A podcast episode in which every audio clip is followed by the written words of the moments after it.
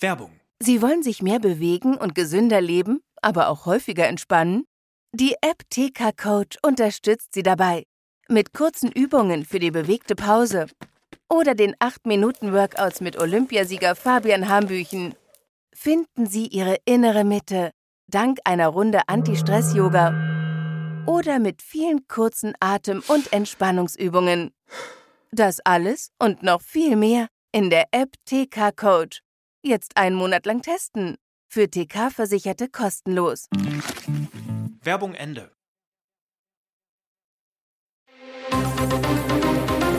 Das Bild News Update. Es ist Freitag, der 10. März und das sind die Bild Topmeldungen. Augenzeuge filmte mit dem Handy, hier schießt der Täter in die Kirche. Irrer Auftritt an der Front, Russenkommandeur blamiert Putin. Streich darf noch hoffen, Freiburg-Fans tricksen, Di Maria trifft. Augenzeuge filmte mit dem Handy, hier schießt der Täter in die Kirche. Dumpfe Schüsse fallen durch die Nacht. Es ist Donnerstagabend kurz nach 21 Uhr, als ein Augenzeuge in Hamburg diese schockierenden Bilder filmt. Mit seinem Handy hält der Mann den Amokläufer fest, der in einer Kirche der Zeugen Jehovas sieben Menschen tötet und mindestens acht weitere verletzt. Immer wieder feuert der Schütze durch eine Scheibe an der Seite des Gebäudes. Eine andere Sequenz zeigt, wie er ins Gebäude eindringt. Dann fallen erneut Schüsse. Der Tatort, ein sogenannter Königs Geburtsreichsaal der Zeugen Jehovas, ein Gebäude für Gottesdienste. Laut Hamburger Abendblatt lief dort seit 19 Uhr eine Veranstaltung, etwas mehr als zwei Stunden später dann das Blutbad. Um 21.15 Uhr gehen Notrufe bei der Polizei ein. Von den Schüssen aufgeschreckt greift Nachbar Georg Miesbach zu seinem Handy. Dutzende Einsatzfahrzeuge rasen in den Stadtteil Alsterdorf. Schwer bewaffnete Polizeikräfte stürmen das Gebäude, bringen Menschen in Sicherheit, retten Verletzte. Über die Katastrophenwarn-App wird die Bevölkerung vor extremer Gefahr gewarnt. Später erklärt die Polizei, dass der Täter vermutlich tot ist. Die Polizei habe selbst keine Schüsse abgegeben. Ein Entschärfungstrupp der Polizei rückte an, um sicherzustellen, dass sich im Gebäude keine Sprengfallen befinden. Zum Tatmotiv lägen bislang keine gesicherten Informationen vor, so die Polizei. Das Augenzeugenvideo gibt's auf Bild.de. Irrer Auftritt an der Front. Russenkommandeur blamiert Putin. Dieser Auftritt ist ein Affront gegen die militärische Führung in Moskau. Russensöldnerchef Jewgeni Prigoschin hat sich im gerade erst von seinen Kämpfern besetzten östlichen Zentrum der umkämpften Frontstadt Bachmut gezeigt. Damit blamiert er den Kreml, aber auch für Kiew ist der Auftritt äußerst unangenehm. Denn Prigoschin, Chef der Söldnergruppe Wagner, ließ sich in Bachmut vor einem Denkmal an den großen Vaterländischen Krieg der Sowjetunion fotografieren und filmen. Dabei richtete er einige Worte an den ukrainischen Präsidenten Volodymyr Zelensky und lobte ihn für die Entscheidung, Bachmut nicht aufzugeben, sondern weiter um die Stadt zu kämpfen. Ein vergiftetes Lob warf er ihm doch auch vor, Kinder und alte Leute gegen seine Söldnerbande einzusetzen. Monarchiekritikerin in Paris zusammengeschlagen. Der Thai-König hetzte einen Samurai auf uns. Bild weiß aus Ermittlerkreisen, der heimtückische Überfall war kein Zufall. Keiner entkommt dem langen Arm des Tai und schon gar nicht seinem Samurai. Die brutalen Hiebe in der Stadt der Liebe kamen einem mutmaßlichen Handlanger des thailändischen Königs Rama dem Zehnten jetzt teuer zu stehen. Ein französisches Gericht in Paris verurteilte den Ex-Polizisten und Gründer der Prager Samurai-Schule Peter Donatek wegen Anstiftung zur schweren mehrfachen Körperverletzung und Mittäterschaft zu vier Jahren Gefängnis. Außerdem darf er nach Verbüßung seiner Strafe französischen Boden nicht mehr betreten. Der Tscheche soll vor vier Jahren zwei Männer beauftragt haben, in Paris die zwei thailändischen Exiloppositionellen hinterhältig anzugreifen und zusammenzuschlagen. Die Quittung für den jahrelangen Widerstand der prodemokratischen Dissidenten gegen die Monarchie in Thailand? Kritik an der Monarchie ist in Thailand ein Kapitalverbrechen. Deshalb floh die Dissidentin Aum Neko nach dem Putsch 2014 über Laos nach Frankreich, wo sie 2015 politisches Asyl erhielt. Aum Neko ist überzeugt, dass das thailändische Regime den Anschlag angeordnet und dafür kriminelle Netzwerke in Tschechien genutzt hat. Der thailändische König hetzte einen Samurai auf uns. Der König hält sich auf den Bayern auf, da ist es ein Katzensprung nach Tschechien. Mehr zu der Samurai-Attacke lesen Sie auf Bild.de.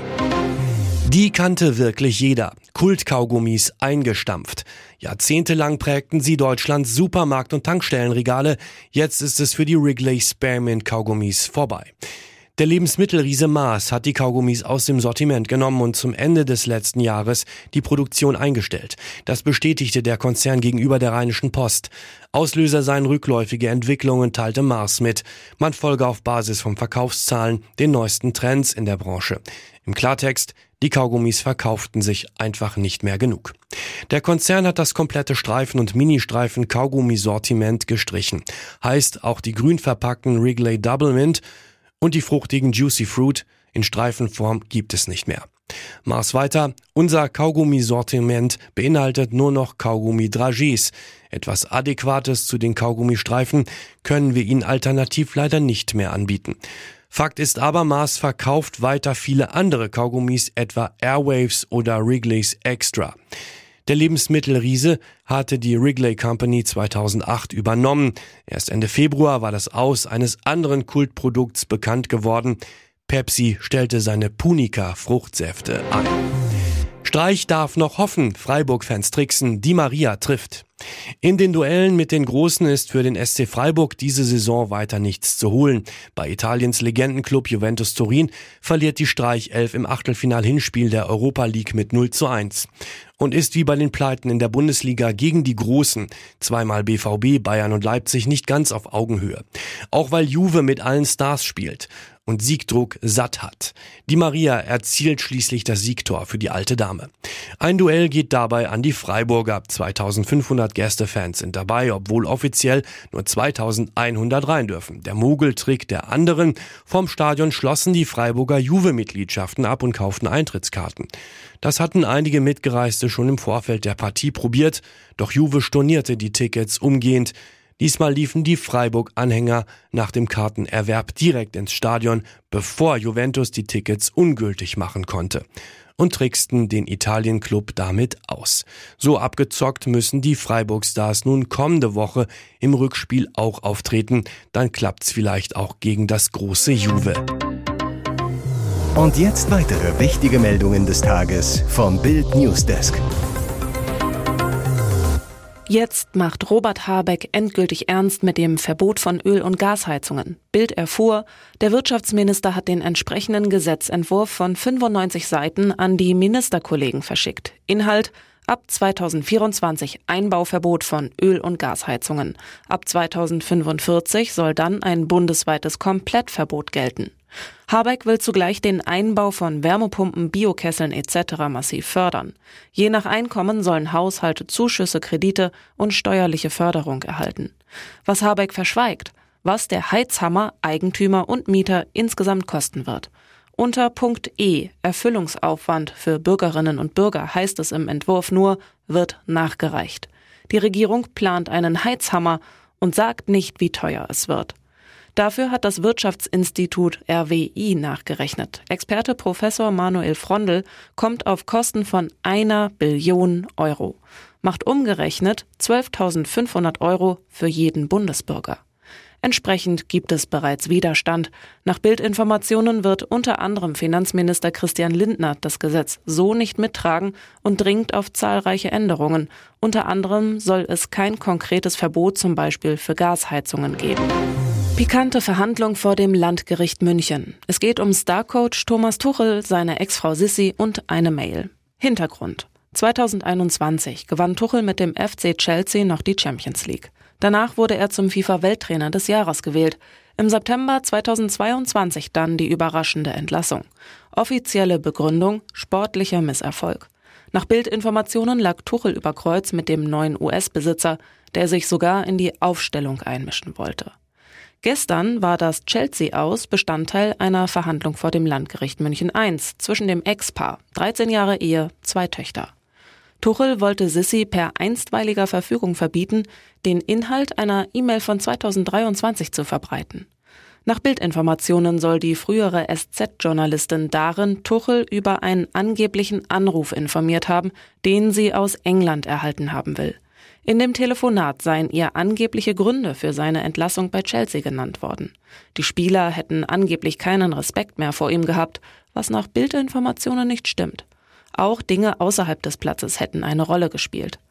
Der Startrainer erschien nicht zur Verhandlung, nur seine Ex kam zum Termin, wirkte aufgelöst. Gegenüber Bild wollten sich beide Parteien nicht äußern. Bayern Ehrenpräsident poltert sich in Rage. Hoeneß attackiert ARD und ZDF. Ex-Bayern-Präsident Uli Hoeneß war am Donnerstagabend bei einem Talk auf der Münchner Makler- und Mehrfachagentenmesse. Als es um die kritische Berichterstattung der öffentlich-rechtlichen Fernsehsender rund um die WM in Katar ging, polterte der Ehrenpräsident mal wieder los. Hoeneß, wenn ich die FIFA wäre, würde ich ARD und ZDF keine WM-Rechte mehr geben. Rums. Der Ex-Boss weiter. Da wurde bis zehn Minuten vor dem ersten Spiel über Menschenrechte gesprochen. Die sind natürlich wichtig. Ich bin ein großer Freund der Menschenrechte. Aber irgendwann muss der Moment kommen, an dem es um Fußball geht. Einmal in Rage polterte Hoeneß weiter. Dass in Katar viele Probleme zu lösen sind, ist gar keine Frage. Aber so schlimm, wie die deutschen Medien die WM im Vorfeld gemacht haben, das hat die Öffentlichkeit um ein wunderbares Erlebnis gebracht. Mir geht es auf die Nerven, wie sich die Deutschen momentan auf der ganzen Welt gerieren. Wir haben selbst genügend Probleme zu lösen.